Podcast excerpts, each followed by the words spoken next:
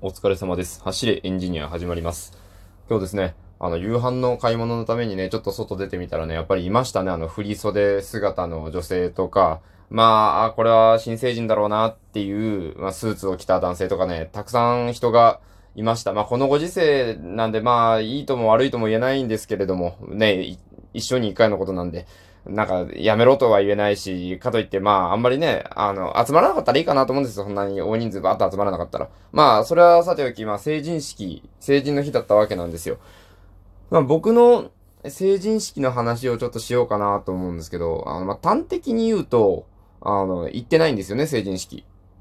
で、この成人式に出てないっていうのが、なんかすごい、あの、重く受け止められがちだなって思うんですよね。なんかその、ね、すごい、いじめられてたんじゃないかとか、なんかその、人としてなんか、やばいんじゃないかみたいな、なんかそんな風に思われることがちょいちょいあるんですけど、でも、そんなではないです。僕別に、あの、友達なかったわけじゃないし、会いたいなっていうような友達もいたんですよ。いたんですけど、なんで成人式って月曜日にやるんですかね僕、実家、広島なんですけど、大学は愛媛だったんですよね。で、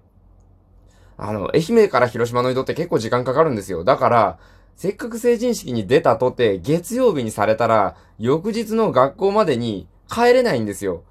じゃあもう、行く意味ないというか、あのそれこそ3連休とはいえ、部活でお芝居とかもやっていたので、あんまりその辺穴とか開けたくないわけなんですよ。なんかそれを考えたらね、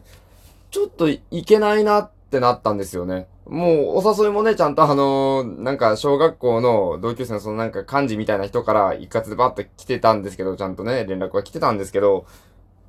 なんであれ、せっかく3連休にするようなね、似て組んでるじゃないですか。だって、えっと、第2月曜日でしたっけ？あれね、1月の第2月曜日が成人の日、毎年成人の日なんですけど、なんで月曜日にするんかな？日曜日にするんだったらまだいけたんですよ。日曜日にするんだったら日曜日に、まあ、やいなやな遊んだところで、月曜日に戻ってくればいいじゃないですか。そしたらね、火曜日から学校普通に行けると。なるんですけど、なんでわざわざ3連休なのにね、月曜日にするんかな月月曜日にしちゃったらもう帰れないもんね。なん、3連休ね。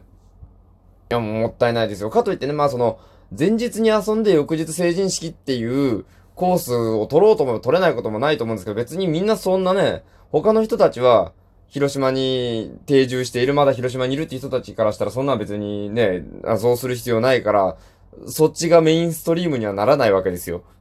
まあだからね、成人式は出られなかったんですけど、成人式ってどういうことをやるんですかね？なんか、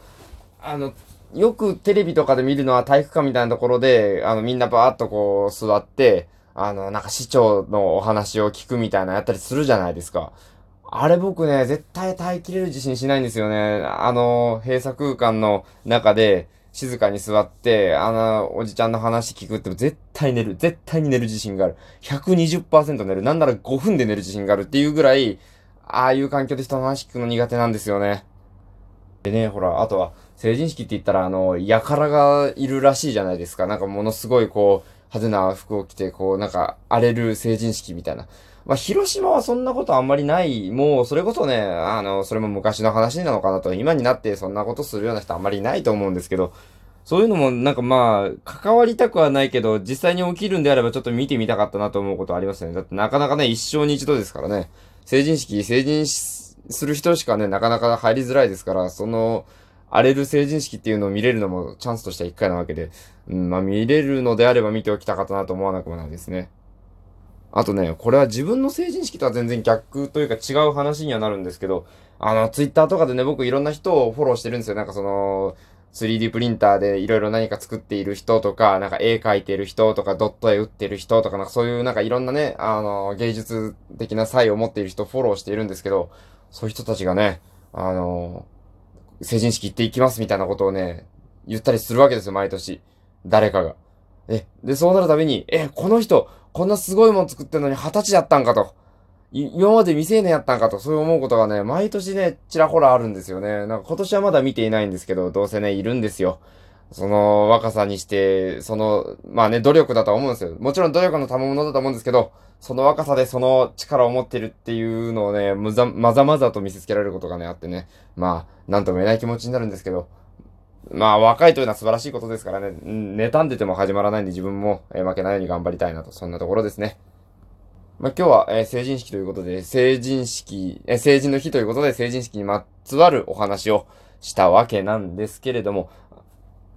最近ですね、あの、差し入れ差し入れって言うんでしたっけ？あの、ポイントを使って買うようなアイテムをこう送ってくださってる方がね、何名かいらっしゃるので、ちょっと、あれね、あの、コメントがないと、お便りの方から確認できないんで、ラジオのトーク取りながら名前の確認ができないので、あの、コメントない方の分がね、今ちょっとパッと思い出せないので、また明日ぐらいにでも、えー、お便りじゃないや、差し入れくださった方の紹介をね、させていただきたいなと思います。では今日はこれぐらいです。また皆さんね、質問、相談、感想などなどお便りでお待ちしております。それではご清聴ありがとうございました。お疲れ様でした。失礼いたします。